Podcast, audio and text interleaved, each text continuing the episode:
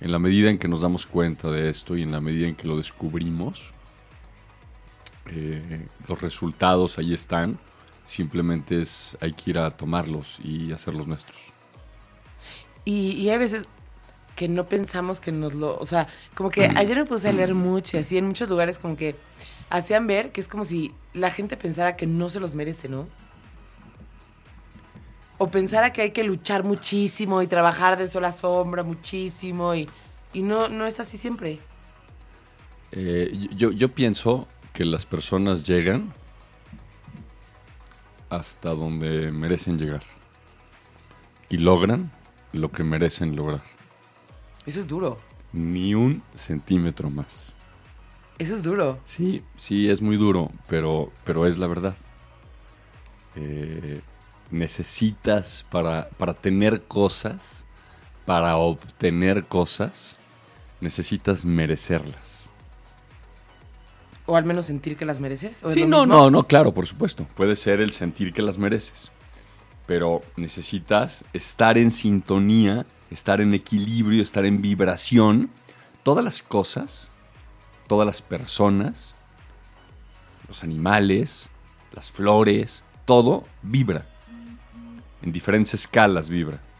Entonces tú necesitas ponerte en sintonía con la vibración de aquello que tú quieres. Y en la medida en que vibran en el mismo sentido, las cosas llegan a ti.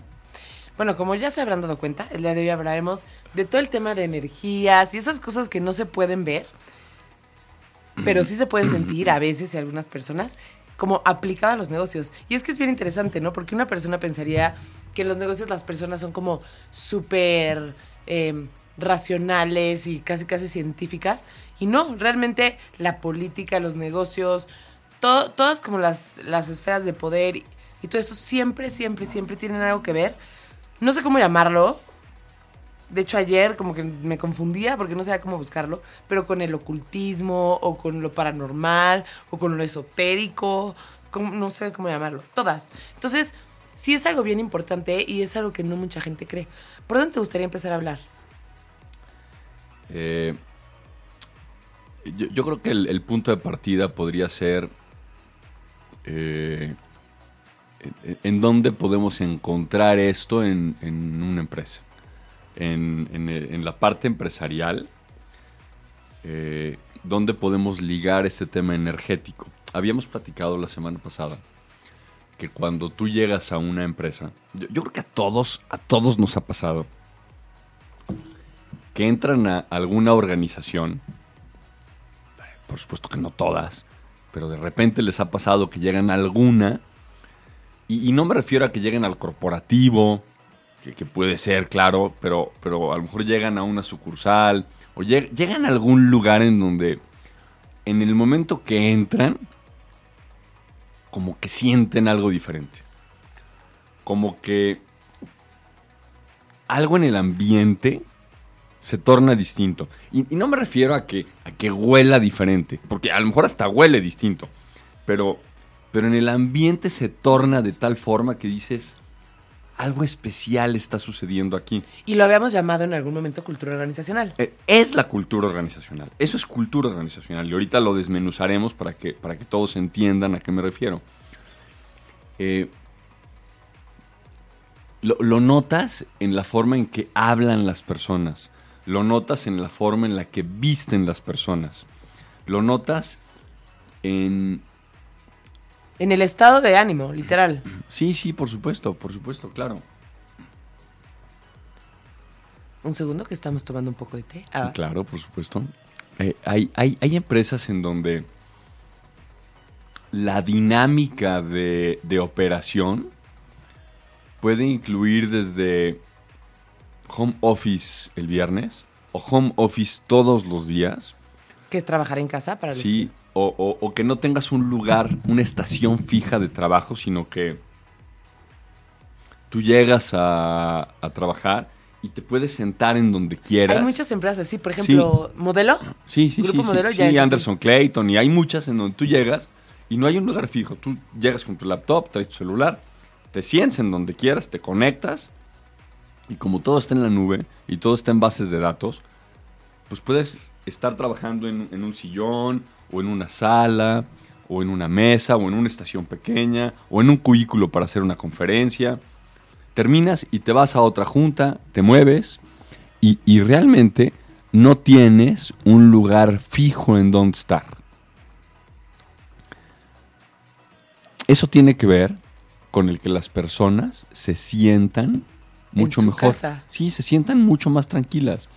Quiere decir que entonces, si un día hay mucho tráfico, no tienes que salir estresado de tu casa, puedes despertarte, te bañas, te arreglas y te sientas frente a la computadora a las 8 o 9 de la mañana, a la hora que sea tu hora habitual de iniciar a trabajar. Y una vez que baje el tráfico, ya cierras tu computadora en tu casa y te vas a la oficina. Pero estás trabajando desde temprano, nada más que con un concepto distinto. Y es que parecería, pues, sin mucha importancia, pero eso disminuye el nivel de estrés que tienen las personas durísimo. Y el nivel de estrés es que todo es como una cadenita, ¿no? El otro día nos platicaba el doctor en el programa fitness que literal el estrés engorda. Y todo el mundo dice eso, el estrés hace daño, pero literal nos explicaba por qué. Y es porque cuando estás estresado liberas cortisol. Y el cortisol es una hormona que hace que la grasa se quede más fijo y así. Entonces, toda una cadenita, ya sabes, que hace que los empleados se sientan mejor o no se sientan mejor. Y relacionado a esto que estás diciendo, está el Feng Shui. No sé si crees en él. No sí, crees sí, en por él. supuesto. Claro, es un tema energético el Feng Shui. ¿Lo aplicas? Sí, sí, sí. En, en algunas cosas, en la casa tenemos, tenemos agua corriendo, este, ciertas cosas acomodadas de determinada forma, áreas un poco abiertas, más minimalistas, colores más claros, eh, entradas de luz, tragaluces, mucha iluminación. O sea, temas que hacen que la energía fluya. Y que a veces inconscientemente es- esas cosas ayudan muchísimo a que entres a un lugar y te sientas bien. Claro. ¿No sabes por qué? Exacto, a eso, a eso me refiero. Y, y en el tema de, las- de las empresas, eh, esta parte de la cultura organizacional parte eh, de, de- de- de un tema un, un poco más pragmático que se llama la, la planeación estratégica, que tiene que ver con, con los, yo, yo le llamo los elementos integradores en una empresa, que es la, la- la misión, que yo le llamo la causa, la visión, eh, las metas y los objetivos. Esto es lo que hace, esta, causa, esta misión de las empresas, es la razón de ser de una empresa. Eh, desafortunadamente, en, en términos estratégicos, hay, hay muchísimas empresas que, que redactan estos elementos. Y se queda en una simple redacción. Se queda en redacción. Hay otros que tienen el valor de, incluso colgarlos para que la gente los vea. Pero, pero eso no es suficiente. Hay otros que son mucho más aventurados, menos empresas, por supuesto, y los transmiten en la organización. Eso es maravilloso. Pero lo principal que tendríamos que hacer no nada más es escribirlos, colgarlos y transmitirlos, es vivirlos. Tienes que lograr que todas las personas en las empresas vibren con esto que estás haciendo. Entonces hay un compromiso real en, en- en esto que, que hace que las empresas sean lo que son. Esta causa, esta misión es, es la razón de ser, es el para qué, para qué te despiertas en las mañanas.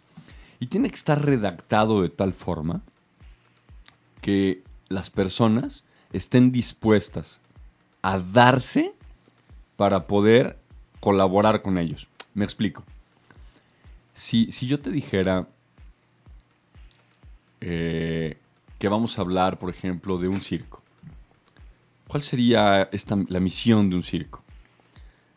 Y un circo, yéndonos a la parte mucho más esencial de, de, de a qué se dedicaría, yo te diría que un circo es, es, es una entidad que ayuda a encontrar al niño que todos tenemos dentro, a través de brindarle y mostrarle espectáculos traídos de diferentes lugares del mundo.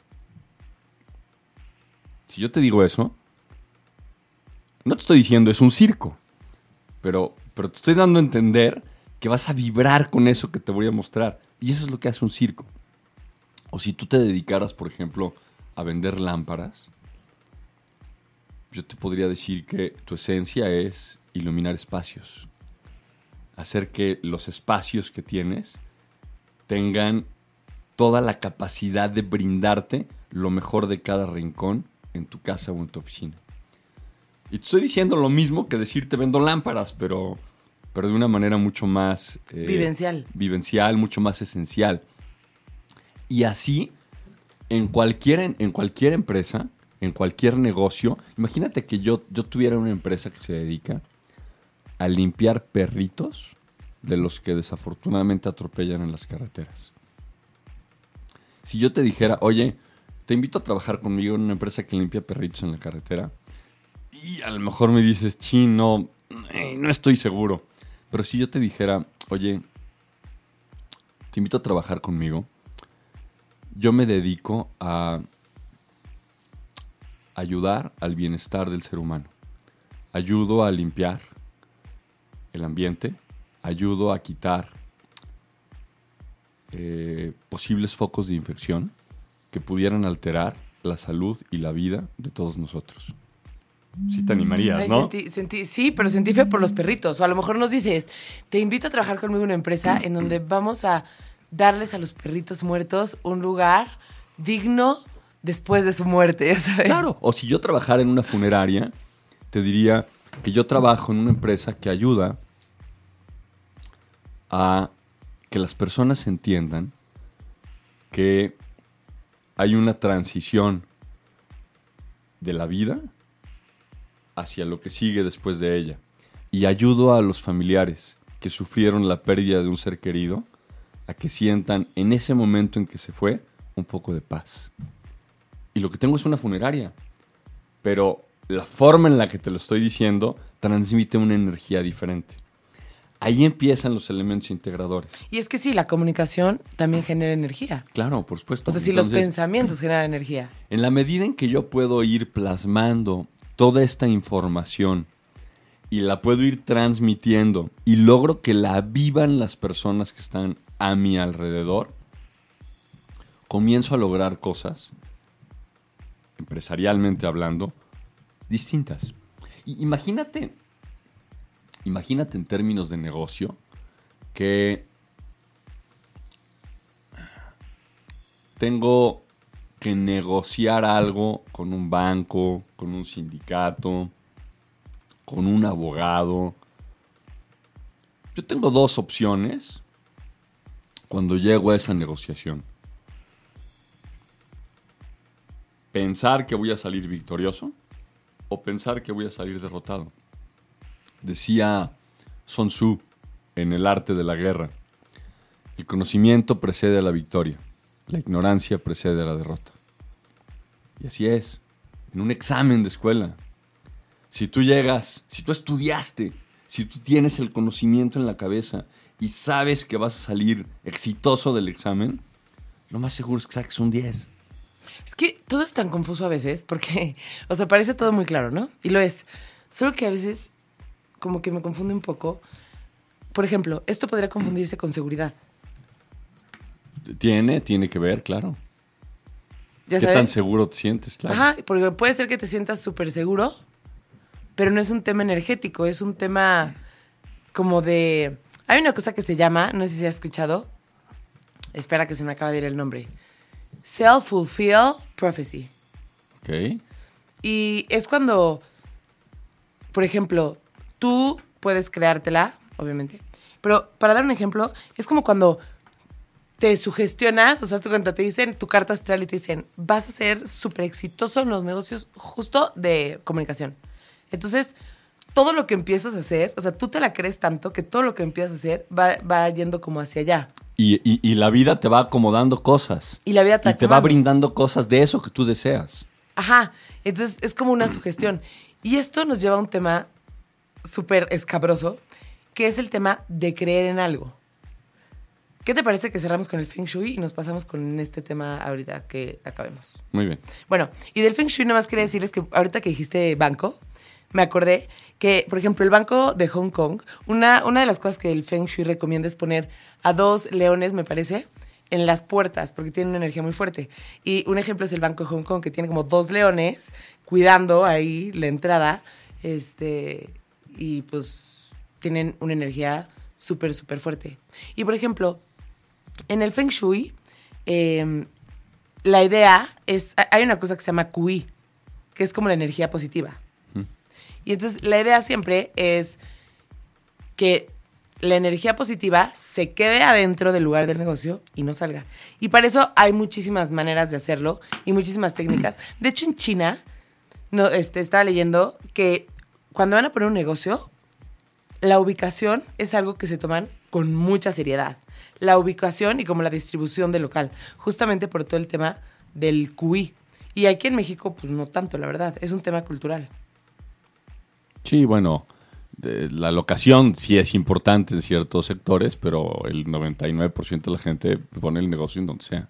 Y aparte lo vemos importante por un tema de flujo de gente o así, no tanto por energías, ¿estás de acuerdo? Pero, pero bueno, no sé si queramos decir algo más del tema del Feng Shui. No, eh, igual sale algo más adelante. Pero quiero hablar de creer en algo. ¿Qué tan importante es creer en algo en los negocios? A ver, es, muy importante. Hace un rato, por eso decía yo del tema de las metas y los objetivos. Eh, de nada te sirve establecer un punto al donde vas a llegar si no crees que vas a llegar. Decía eh, en, el libro de Alicia en el País de las Maravillas, si, recuerdas, Lili, eh, cuando Alicia va caminando por el bosque y se encuentra con el gato en la bifurcación que, tiene que decidir y le pregunta al gato, le dice, oye gato, ¿qué camino debo tomar? Y el gato le contesta, eso depende en gran medida de a dónde quieras llegar. Y le dice Alicia, ah, eso es lo de menos. Y el gato contesta, ah, entonces toma el camino que quieras, vas a llegar de todas maneras. Y esa es la verdad. Si no sabemos a dónde queremos llegar, no importa qué camino tomes.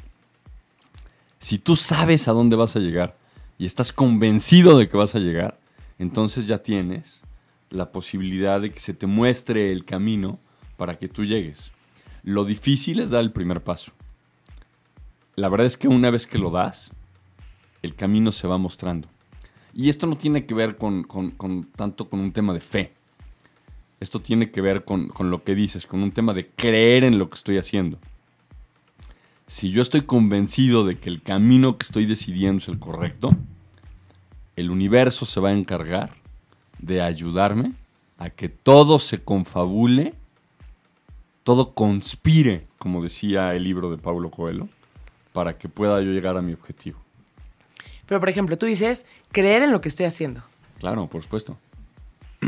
Pero, por ejemplo, yo creo, no sé si estoy mal, que no hay tantas personas que por sí solos puedan creer realmente en lo que están haciendo. No, pues no, no, porque ahí tenemos miles de paradigmas y se han encargado todo el tiempo el gobierno, las escuelas, las instituciones, incluso nuestros familiares, se han encargado de decirnos que no podemos, se han encargado de decirnos que eso no es factible, que no sueñes, que eso no se puede, que...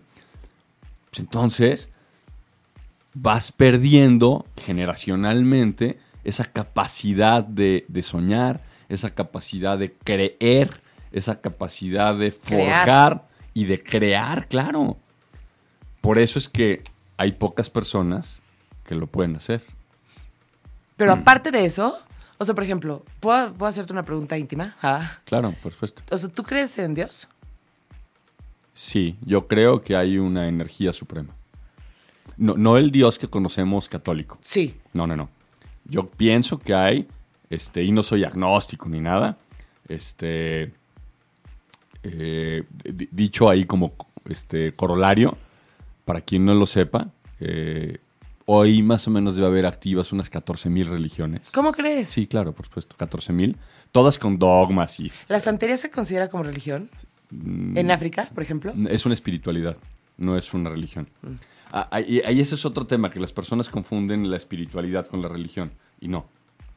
Eh, hay, hay 14.000 activas. Entonces, y todas con seguidores. Entonces, la verdad es que yo soy una persona mucho más espiritual. Yo soy una persona que sí creo que hay, hay una energía suprema, sí creo que hay un orden de las cosas, pero también creo que tú tienes la capacidad de co-crear. Tú creas lo que está a tu alrededor. Todo lo que yo estoy viendo, todo lo que yo toco, todo lo que yo vivo, todo lo que respiro, todo lo que huelo, todo lo que transpiro, yo en algún momento lo diseñé. Si no, no lo estaría experimentando. Lo diseñé ayer, antier, hace un año, hace diez. Mis acciones de hace algunos años me llevaron inequívocamente a donde estoy hoy. El único responsable de donde estoy hoy soy yo. Sí, claro. Y las acciones que haga hoy me van a llevar a donde voy a estar en 5 o en 10 años. Eso es un orden natural. Y en el momento que lo entendemos, nuestras acciones cambian. ¿Y tú crees que tendrías como la misma fuerza o la misma simpleza, facilidad para hacer las cosas, o no sé cómo llamarlo, si no creyeras en esa energía suprema? Yo creo que todos, todos creen en algo. Eh, puede ser bueno o puede ser malo, pero todos creen en algo. Eh, la gran mayoría de las personas creen en, en el Dios católico, en Jesús. Eh, eso no es ni bueno ni malo. Creen en eso y está bien que crean en algo. La verdad es que no sé cómo va a sonar esto, pero el chiste es creer. No, no claro, el, el chiste es creer, pero, pero desafortunadamente muchas de estas personas eh, creen en, este, en esta entidad, creen en Dios, le piden, le piden cosas y no hacen nada. Sí, no, bueno, eso ya es un error del pensamiento que se llama dice- pensamiento mágico. Dice esta, esta frase popular, a Dios rogando y con el mazo dando, ¿no? Este. La, la realidad es que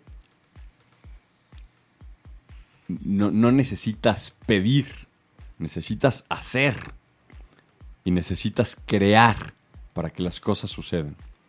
Y entonces van a, van a suceder. Eh, te, lo dice, créeme, te lo dice alguien que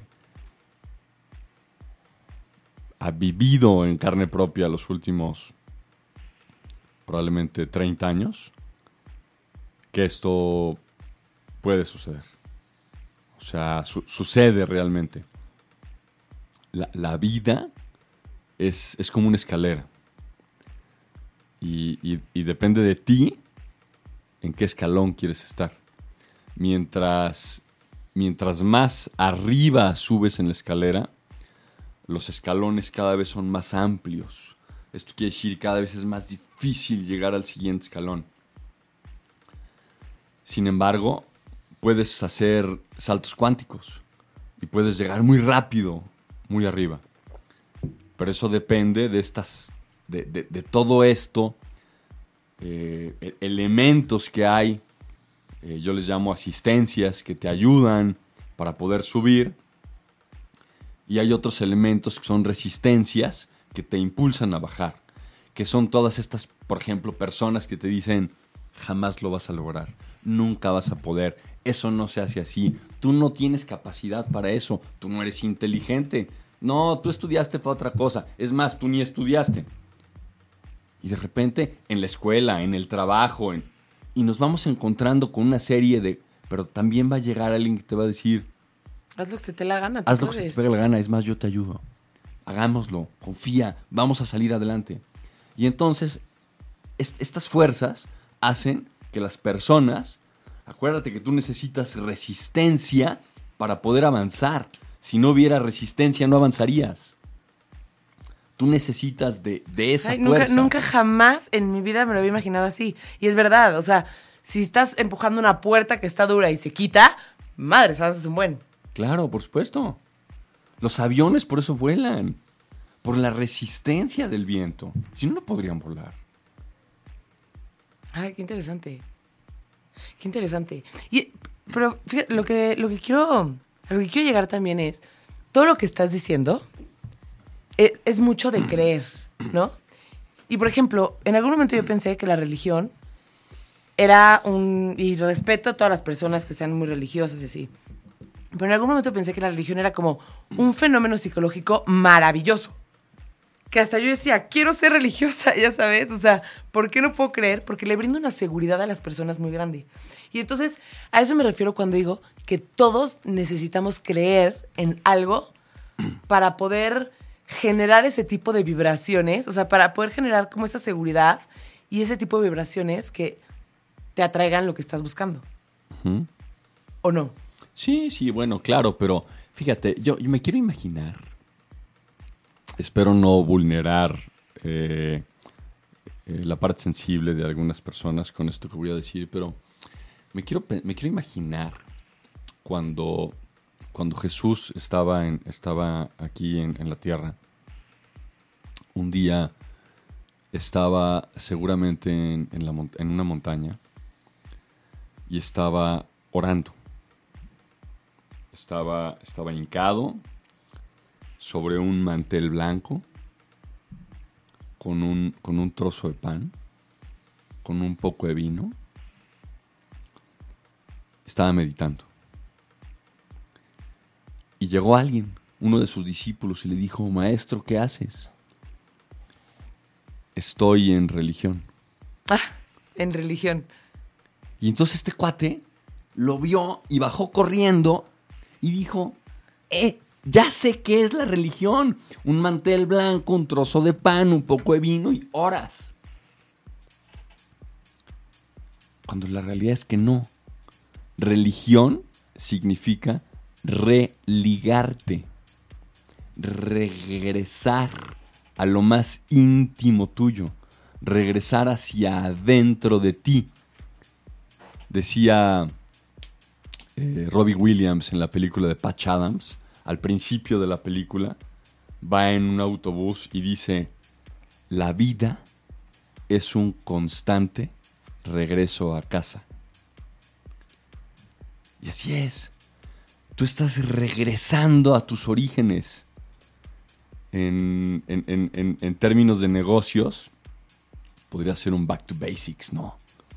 Un, un, ayudarte a construir eso que siempre, todo el potencial que tenías.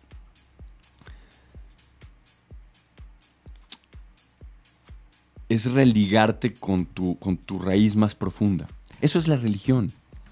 Y por eso hay tantas. Y podría haber no 14 mil. Hay 14 mil en, en, un tema de dogma y en un tema de seguidores y eso. Pero la realidad es que hay millones de personas que hacen su religión. ¿Por qué? Porque no son religiosos, son espirituales. Y porque están viviéndose hacia adentro. Y porque están brindándose hacia afuera. Ahorita que dijiste de Pat Adams, me surge una duda un poco rara. Pero, por ejemplo, ¿tú crees que los actores y las actrices, a la, hora de interpretar un papel, crean tanto en ese papel que... Hay algunos que sí. Que generan hasta cosas que les pasan. O sea, no sé cómo explicarlo. Imagínate un caso triste, ¿no? Eh, ¿Te acuerdas de la película de Precious? Mm, creo que sí. Bueno, es la película más deprimente que existido en la faz de la Tierra. es en serio. O sea, de verdad. O sea, a mí me dicen Precious y me da tristeza. Precious, triste. Precious, así, tal cual. Y, o sea, esa persona, mi punto es, interpretó un papel tan deprimente que, o sea, se lo creía tanto que entonces ya sus pensamientos generaban ese tipo de, ondas vibratorias que le regresaron a su vida. O sea, puede ser que también por eso, que, sea un factor para que los actores, los artistas, etcétera, tengan una vida un poco menos estable que los demás. Sí, bueno, a ver, no todos tienen la habilidad de quitarse la transferencia de las cosas. Es como los psicólogos, por ejemplo, los médicos hay un factor de transferencia de cuando llega el paciente contigo. Los, los que hacen masajes. Los que hacen masajes se quedan. Entonces, si, si tú, por ejemplo, le das un masaje a alguien, aunque sea en tu casa a tu pareja, después de darle el masaje necesitas soltar la energía que capturaste en ese momento. Y una vez que la sueltes, limpiarte y después ya, bueno, ya estás otra vez listo. Pero es un tema tan, tan, tan simple como que si tú le tocas la mano a alguien, en ese instante, células de la persona que tocaste pasan a tu cuerpo, se integran. Acuérdate que las células están en vibración. Nosotros vemos, vemos unas manos y las vemos físicas, las vemos con forma. Pero si tuviéramos la capacidad de adentrarnos y ver los átomos, están en vibración, están moviéndose. En ese momento que yo toco a alguien, se compaginan esas células y pasa su energía conmigo. Ni hablar del tema sexual. Por no, ejemplo. no, bueno, bueno, eso ya es, ya es un, un tema, un tema mucho más complejo. Que te voy a decir una cosa. Hay un libro que se llama, no, seguramente lo has escuchado y seguramente lo has leído. Se llama Piensa y hazte rico. Bueno, hay- son como los principios. Es todo. Les, les voy a traer para el próximo programa preparado como todo lo que hay detrás de este libro, porque es bien interesante. Lo voy a apuntar para hacer la tarea. Es de, la, de Napoleón Hill. Y se supone que él estaba como eh, asesorado por un maestro ascendido cuando lo escribió. Y hazte cuenta que son como los puntos importantes para poder hacerte rico. Y justo hay uno, que no me acuerdo si es el último o el penúltimo, que tiene que ver con la transmutación sexual. O sea, que toda la energía sexual se convierte en energía creativa y no sé qué. O sea, la transferencia del tema de energía en el tema sexual es altísimo. Sí, por supuesto, claro. Cuando llegas, cuando llegas a un tema, eh, hablando en términos coloquiales, en, en una, en una relación sexual, en el momento del orgasmo, hay una liberación de energía tal, física y mental, que te da una lucidez terrible y una capacidad enorme para poder crear cosas. Por ejemplo, ¿tú meditas? Sí, sí, claro. Eh, justo igual, este, hablando como de todo este tema y los negocios y así. Bueno, ¿qué tal si nos vamos a una canción? Ahorita que ya más o menos ya pasó media hora, un poquito más de media hora. ¿Ya tienes alguna? o? La verdad es que los gustos de Manuel Méndez en controles. Perfecto. ¿O quieres una? No, no, no. No sentí. No, no, Creo que no te entendí al principio. no, no, no, no, no, no, que Manuel ponga la Manuel, no entendí lo que quería decir. Es que, Eduardo, ¿por qué, No. ¿por qué la gente da indirectas? No. Si Dios hizo palabras para. El día que quiera escuchar una canción, te voy a decir, pon esta canción. Ok, perfecto. Entonces nos vamos a ir con la siguiente canción que escogió Manuel Méndez en controles. ¿Estamos listos? Vámonos.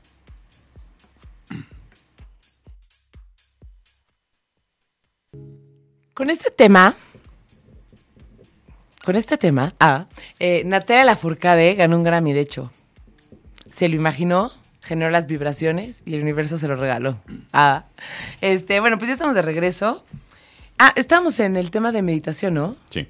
Que si meditas, y justo había una persona que está como muy metida en este tipo de cosas y le decía a los empresarios, meditas, y cuando los empresarios se burlaban de él así, oye, ¿tú crees que tengo tiempo de meditar? Le decía, oye, a ver, ¿qué crees que hubiera pasado si en esta junta te hubieras tomado dos minutos para meditar y hubieras como sentido las intenciones de la otra persona? Y entonces te hubieras dado cuenta antes que no hubiera sido bueno y a lo mejor hoy no te debería esta persona, ¿sabes? Y empezó como a atacar la meditación como algo mucho más terrenal. Y entonces como que muchos empresarios pensaban, oh, y así. Y en general la meditación ha tomado muchísima fuerza. De hecho, en Silicon Valley como que impulsan muchísimo la meditación y todos los temas porque te abre mucho para la creatividad. De hecho, antes, como toda la cultura oriental era mucho de hacer ejercicios para la mente y ejercitar la memoria y así, ahora ya no es así. Ahora se enfocan mucho más como en la creatividad, eh, en meditar, en abrir, en relajarse, porque esto genera pues, mu- muchísima más productividad que todo lo demás. Claro, tú, tú seguramente sabes, lo- la, la gente en Oriente, principalmente los japoneses, eh, cuando se saludan, eh, en, en ocasiones en, tem- en temas empresariales, en otros en temas incluso deportivos o, o- o temas personales, dicen una frase que se llama o, o que versa namaste. Ajá, o sea, como que nunca he sabido bien que Ok, con eso, pero... namaste es el alma que llevo dentro, saluda al alma que tú llevas dentro. Y en ese momento entendemos el respeto que hay de mí hacia ti y de ti hacia mí. Y es eso que te estás diciendo. Es esa profundidad que yo obtengo cuando medito, hace que cuando yo esté frente a otra persona, sea tan consciente que vibremos al mismo tiempo y podemos llegar realmente a puntos muy importantes de entendimiento.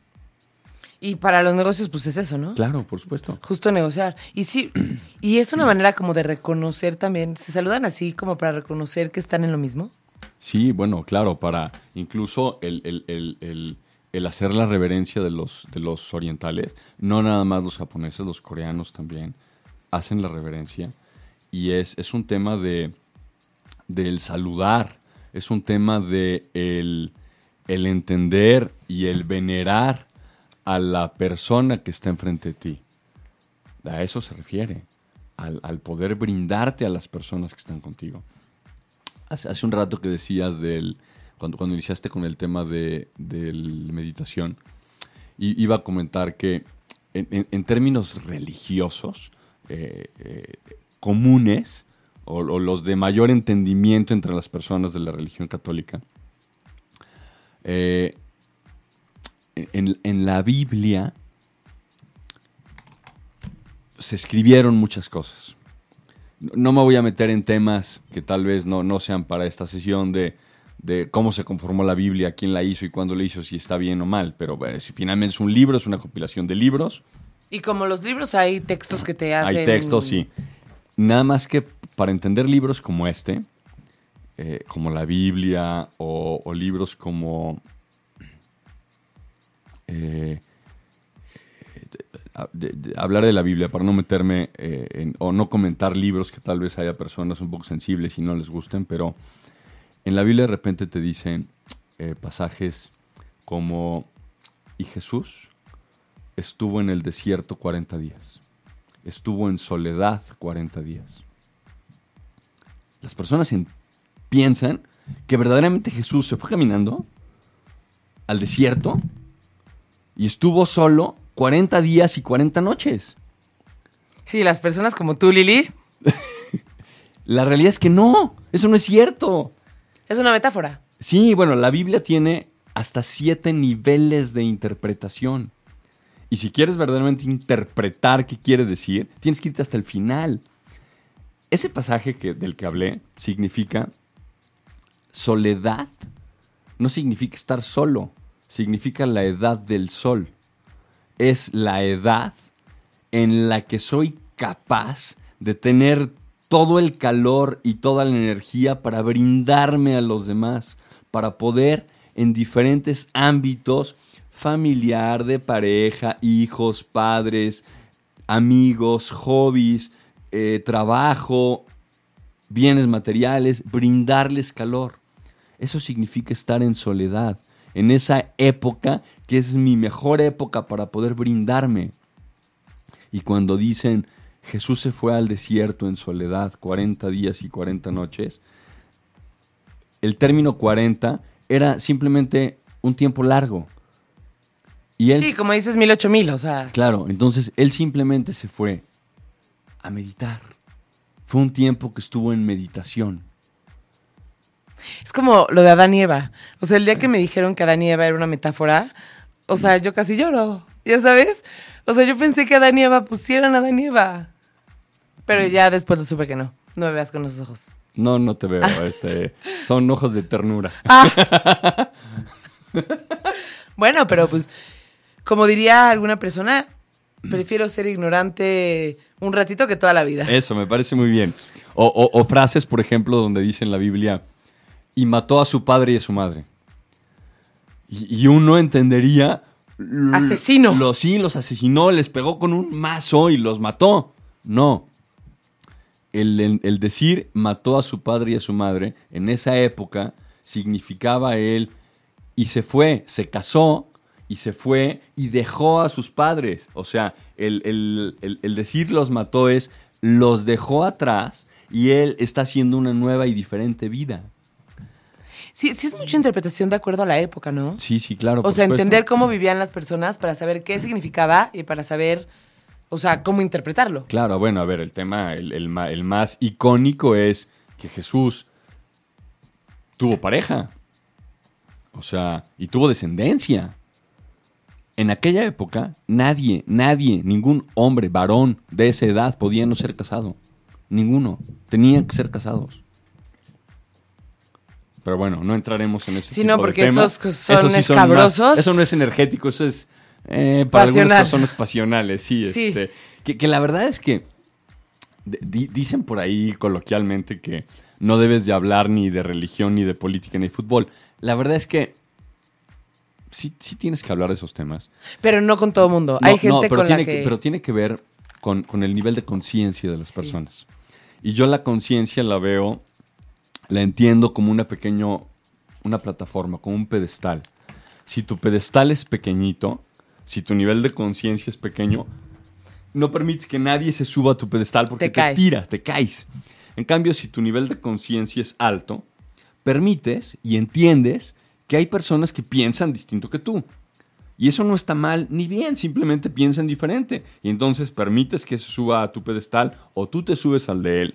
Y pueden interactuar y platicar y entender que hay distintas opiniones y distintas formas de pensar. Y no quiere decir que uno esté bien y el otro mal. Simplemente piensan distinto. Estoy de acuerdo contigo, 100%. Me, me encantó aparte la, la analogía que existe con el pedestal. Nunca lo había visto y es verdad. O sea, la, la gente que tiene como un nivel más bajo de conciencia es mucho más, ¿cómo se dice? Cuando te pica un botón y reaccionas. Sí, como sí, mucho sí. más reactivo, Sí, mucho, más, reactivos. mucho más reactivo que, que las otras personas. Y sí es como la sensación de, ¿qué, qué, qué haces aquí? Afuera, abajo, bye. ¿Ya sabes? Exactamente, sí. Sí, estoy de acuerdo contigo, la verdad. Pero sí creo que no con todo mundo podemos hablar de eso. Oye, sí, dime, dime. No, dime tú No, dime, primero. dime, porque Tú voy a cambiar. Es que voy a cambiar de tema. No importa, yo ligo esto al tema que cambié. Ah, no perfecto. importa. Y es que quiero hablar de la ley de la atracción. De la atracción. Es que la verdad, cuando yo empecé a leer, a mí me encantan todas estas cosas, pero como que no sabía que, por dónde empezar, ¿ya sabes? Y escuchaba la ley de la atracción y pensaba que hablaban de el secreto y el libro y casi, casi piensa y repite y no sé qué. Y voy a hacer una pausa porque desde hace rato nos escribió Rodolfo nos puso, ya los escucho, no se trata de trabajar duro, sino de hacer lo que te gusta, es divertirse y ganar. Y luego nos pone, si se viaja muy frecuente a un destino fijo, hay manera de tener membresía, membresía con la central de autobuses, ¿sabes? Sí puso, nada que ver, ya lo sé, pero es una duda que tengo. Si se viaja muy frecuentemente a un punto, Ajá. membresía. Bueno, hay, hay un programa de Primera Plus de viajero frecuente que lo puedes usar para Primera Plus, CTN y servicios coordinados. Eh, Lo puedes contratar por teléfono o en su plataforma de internet y te va acumulando puntos y te brinda viajes gratis. Eso puede servirle tal vez. Ay, sí, sí, Rodolfo, ojalá y te sirva. Bueno, ya, haciendo, cerrando el paréntesis que abrí. Este, mm, y entonces, bueno, el chiste es que empecé a leer eh, de la ley de la atracción y me pareció como súper interesante porque aunque realmente, y esto no sé si te va a gustar, pero realmente no es una teoría que está basada en temas científicos, em, como todo basado en temas científicos, sin incongruencias y sin nada, no lo es. De hecho, tiene un nombre eso, cuando las, las teorías se presentan como científicas, aunque no estén todas basadas. Este, realmente sí tiene, está basada mucho en, en temas de física cuántica y sí tiene como mucha congruencia. Y lo que dice en general, y corrígeme, tú que eres más experto que yo en esto, que cuando tú piensas, los pensamientos son energía y la energía vibra de una manera o de otra manera. Y entonces, el chiste es que tus pensamientos generan un tipo de, de- de energía con tal vibra y el universo te regresa algo parecido. Es como, es como si yo te digo, maldito, pues tú me vas decir infeliz, ¿no? Si yo te digo, hola, buenos días, me vas a decir, ¿qué onda? ¿Qué pasó? ¿Cómo estás? Entonces es como lo mismo, va y viene. Pero no solo esto, además, todo está muy ligado con las emociones, porque las emociones generan como explosiones de energía, hacen que la energía sea más fuerte. Entonces, de ahí que te digan, visualízate, imagínate, piensa como si ya lo tuvieras, para que generes ese tipo de vibración y te regrese el mismo tipo de vibración. Y por eso te, te dicen, imagínate si, si quieres un coche, pon tú, imagínate que estás con el coche, que ya lo tienes y siéntete feliz, siéntete como agradecido, genera sentimientos como de felicidad para que se asocien, para que se potencien eh, las vibraciones y los pensamientos. Y de eso trata la ley de la atracción, ¿es correcto? Sí, sí, así es. De hecho, eh, tomando ese mismo ejemplo, si tú quieres comprar un coche, y qui- quisieras ese coche, tienes que ir a la agencia, tienes que ver el coche, tienes que subirte, tienes que olerlo, tienes que manejarlo, tienes que sentir el volante, tienes que, como dices, visualizarte como si ese coche fuera tuyo. Todos los días. Tienes que hacer, hacer que tu mente y tu vibración entiendan que eso ya es tuyo. No mañana, no pasado mañana, no en seis días, no en un año. Hoy es tuyo. Y a ver, ¿cuál es la diferencia? Porque si no, o sea, yo quiero unas oficinas nuevas, voy a ir, voy a empezar a buscar. ¿Cuál es la diferencia de las empresas que buscan unas oficinas nuevas y pues quiebran porque no tienen para pagarlas? No, bueno, porque el nivel energético que tienen no es el adecuado. O O sea, real tú dices que ninguna, en ninguna empresa quebraría si tuvieran el nivel de energía A ver. adecuado. toman muy malas decisiones. Ahí- Ahí, a ver, ya habíamos dicho, todos los días tomamos decisiones, buenas y malas. Bueno, Hay quien toma más malas decisiones que buenas. Pero ¿cómo clasificas? O sea, por ejemplo, si tú me dices, Juanito decidió ir a rentar unas oficinas más bonitas que costaban el doble, de acuerdo a la ley de la atracción que me estás diciendo, pues es una buena decisión, ¿no? Ah, no, claro, y seguramente consiguió las oficinas que quería, pero no hizo lo necesario para después tener lo suficiente para poder pagarlas. O sea, son temas distintos. O sea, yo necesito trabajar para que las cosas sucedan. O sea, sí, ya me llegó mi coche. Y hay que pagar las 36 mensualidades. Hay que hacer lo necesario para que eso pase. ¿O qué? ¿En el momento que estás en el coche te olvidas del tema? No, claro que no. Hay una mezcla entre esta parte, digamos, más pragmática y la parte idealista. Entonces, o sea, cuando te dicen que hay que acoplarte a lo que tienes y así, esa mentalidad no es buena. No, no, claro que no. Eso es mediocre. A ver, te voy a decir una cosa. O sea, ahorita no tengo dinero, voy a ir a un restaurante y así, y en esta época voy a vivir toda austera porque ahorita no tengo dinero, no. No, no, a ver.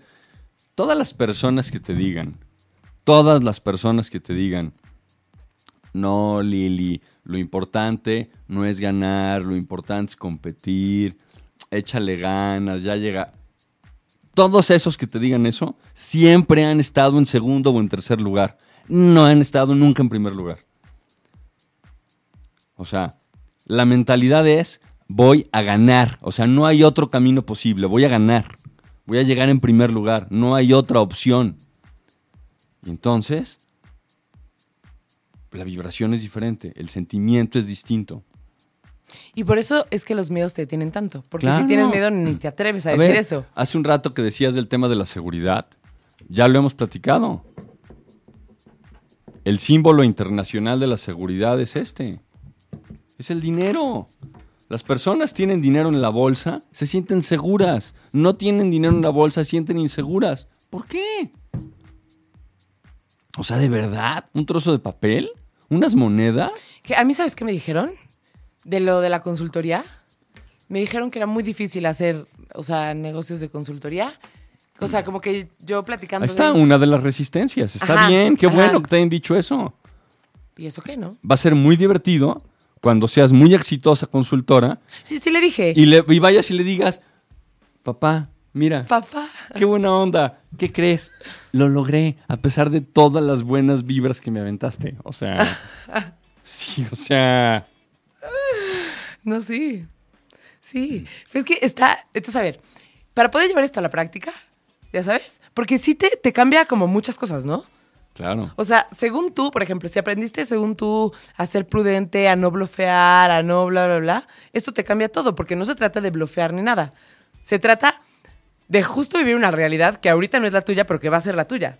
Claro, por supuesto. Pero que a la vez, a una persona que no sea arriesgada, diría, es que están viviendo una realidad que no es suya y están gastando lo que no tienen y no sé qué. No, porque hay una, hay una parte en donde, a ver, eres consciente de en dónde estás. Yo soy consciente en dónde estoy. Sé las capacidades que hoy tengo, pero también sé que voy a estar en un lugar diferente y estoy convencido de que lo voy a estar. Entonces, haces lo necesario para llegar, para llegar a ese punto. Entonces, o sea, a nivel práctico, es que como que tú sabes muchas cosas, ya sabes, y para ti, pues puede ser muy obvio bastantes cosas. Pero a nivel práctico, entonces te avientas. Nada de mentalidades mediocres, tú vas a estar. Pero ¿qué más necesitas para que sí funcione? Porque tú Mo- dices. moverte, Moverte para eso. ¿no? Actuar, que es la parte empresarial de la que ya hemos platicado. Haces tu planning, tienes tu planeación por etapas, tiempos, qué voy a hacer, a quién voy a visitar, cómo lo voy a promover. Y entonces empieza a dar pasos certeros para poder llegar hasta ese punto. Eh, De hecho, entonces, la verdad es que acabo como de caer en cuenta que este programa es mucho más importante de lo que pensé. O sea, va súper de la mano, es el complemento a todo lo, lo demás que hablamos en todos los otros programas. Pudiera ser, porque te da la posibilidad de hacer y crear. De llegar a lugares que en algún momento soñaste con ellos. De hecho, está bien padre. Va a cambiar un poco de tema. ¿O quieres decir algo de este tema? Es No, que luego, no. pues, así como la energía fluye, pues los temas también y las Está bien, ideas. me y- parece bien. Ay, no, no, no. ¿Ya acabamos? No, pero falta un tema. A ver, ¿qué tema querías platicar? No, o sea, quería platicar. ¿Sabes qué son las constelaciones? Sí, Ves que se supone que se basan en una conciencia colectiva. Correcto. Vamos a dejarlo hasta aquí porque Controles ya, me, ya como que dijo, se acabó, se acabó. Pero vamos a ponerlo en la mesa, vamos a enseñarlo un poquito. Perfecto. Eh, la conciencia colectiva se supone que es como el aprendizaje del todo junto, ¿no? Sí. Y dicen que cuando tú meditas y el sexto sentido justamente, y esa parte como de intuición que a veces llaman sexto sentido, es justo la conexión con la conciencia colectiva. ¿Es correcto? ¿Lo habías visto así? ¿Lo habías pensado así alguna vez? Sí, a ver, la realidad es que el conocimiento existe y flota, está vibrando. Entonces, en el momento en que meditas, tú te conectas con este universo, te conectas con este bagaje de conocimiento, de ideas, de personas, y obtienes información. Y por ejemplo, si quiero, yo no soy, o sea, yo nunca he estado en esto, en energía, si quiero empezar a meditar, ¿cómo puedo empezar? O sea, siento que si no me dices, me voy a sentar y me el- voy a quedar dormida. el secreto de la meditación, te podrán decir, de verdad, mil cosas diferentes y vas a encontrar 300, mil libros sobre meditación. El secreto esencial de la meditación es uno, nada más. A ver. Aprende a respirar. La respiración más importante que el pensamiento en la meditación. Aprende a respirar. Una vez que aprendas a respirar, una vez que aprendas a controlar tu respiración, una vez que aprendas a sentir tu respiración, ya hiciste el 90% de lo que necesitas para meditar. El resto es mucho más sencillo. Bueno, y luego, o sea, ¿cómo lo voy a hacer ahorita para irme a meditar? Empieza respirando. O sea, ¿qué busco? no, o sea, si lo que quieres es decir, hoy, ahorita y en 15 minutos medito, no vas a lograrlo. Tienes que empezar a respirar. ¿Y cuánto tiempo te tardas en lograr meditar o qué? No, bueno, a ver, procura ensayarte algunos días respirando. Y después ya pasas a un plano en donde estés tranquila, sentada cómodamente. Eh, no, no, no en un tema de me voy a dormir, no, no, no, se- sentada, eh, con, la, con la espalda erguida, con las manos sobre, sobre los muslos. Y empiezas a respirar y ya después podrás tomar una, una flor de loto o estar hincado. Y, y empiezas poco a poco a sentir cómo fluye todo esto en tu cuerpo. Y este fluir de las respiraciones después se convierte en un fluir de las vibraciones. ¿Sientes y en algo? un fluir de las energías, claro. Que ¿Sientes sí. algo en el cuerpo? Claro que lo sientes, por ¿Qué supuesto. sientes? Energía. Qué Energía. Tú puedes, tú puedes, eh, de repente, cuando estás vibrando, puedes sentir. Y entonces yo puedo, por ejemplo, el de repente lograr que las personas Sí, sientan. se siente. Es Sí, calor. claro, es energía. Sientan esa vibración y ese calor. Y la imaginación es muy importante, ¿no? Sí, Para claro, todo esto. por supuesto. Ay, qué padre. Pues ya ahora sí nos tenemos que ir. Nos vamos a despedir con, la, con una canción que yo creo que le va a gustar a Eduardo. Ah, ¿verdad? no, con la ca- canción que propuso Eduardo, porque justo hoy, ¿qué pasaba? Hoy se cumplen 30 años del disco que sacó YouTube, donde viene la canción de Widows Without You, contigo sin ti. Y pues nos despedimos con esa canción. Les mandamos un abrazo, muchos saludos y ojalá te haya servido lo de los viajes, Rodolfo. y Nos vemos pronto.